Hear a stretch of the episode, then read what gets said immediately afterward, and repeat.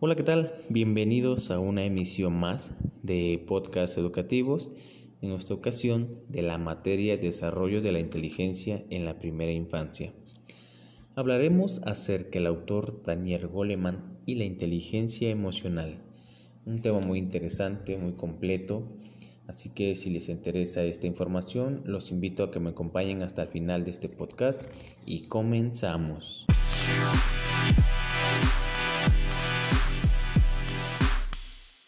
Daniel Goleman es uno de los psicólogos más famosos de los últimos años debido al bestseller internacional de su libro Inteligencia Emocional que publicó en el año de 1995.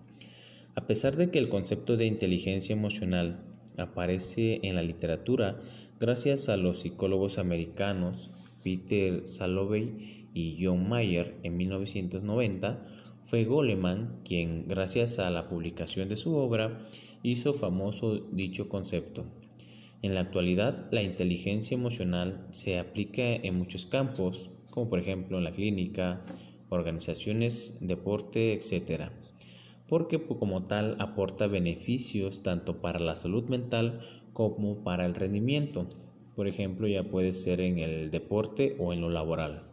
Goleman en su libro Inteligencia Emocional explica que las competencias de autoconocimiento, autodisciplina, persistencia o empatía tienen más importancia para la vida que el coeficiente intelectual y afirma que ignorar estas competencias es un riesgo para nosotros.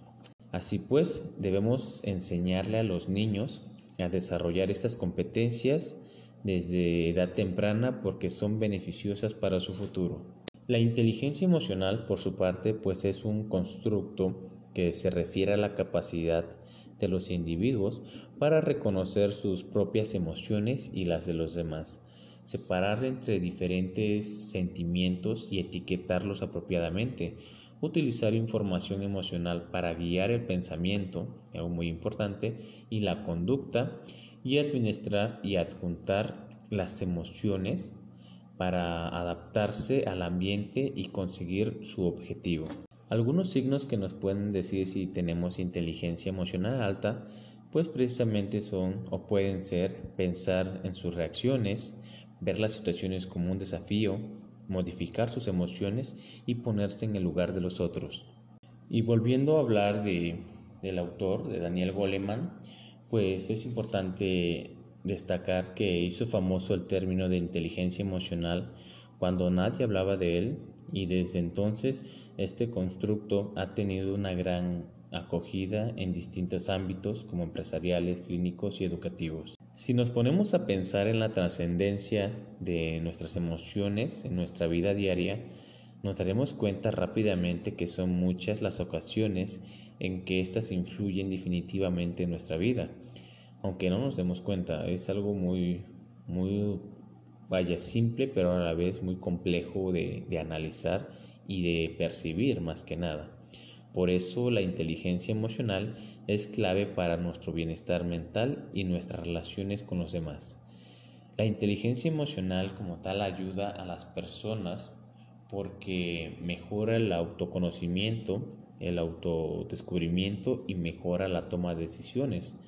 Mejora el rendimiento laboral y la productividad, protege y evita el estrés y el nerviosismo, mejora las relaciones interpersonales y la empatía, favorece el desarrollo personal, otorga capacidad de influencia y liderazgo, favorece el bienestar psicológico y el equilibrio emocional, reduce la ansiedad y ayuda a superar la depresión y la tristeza, aumenta la motivación y ayuda a alcanzar las metas y también pues ayuda a dormir mejor.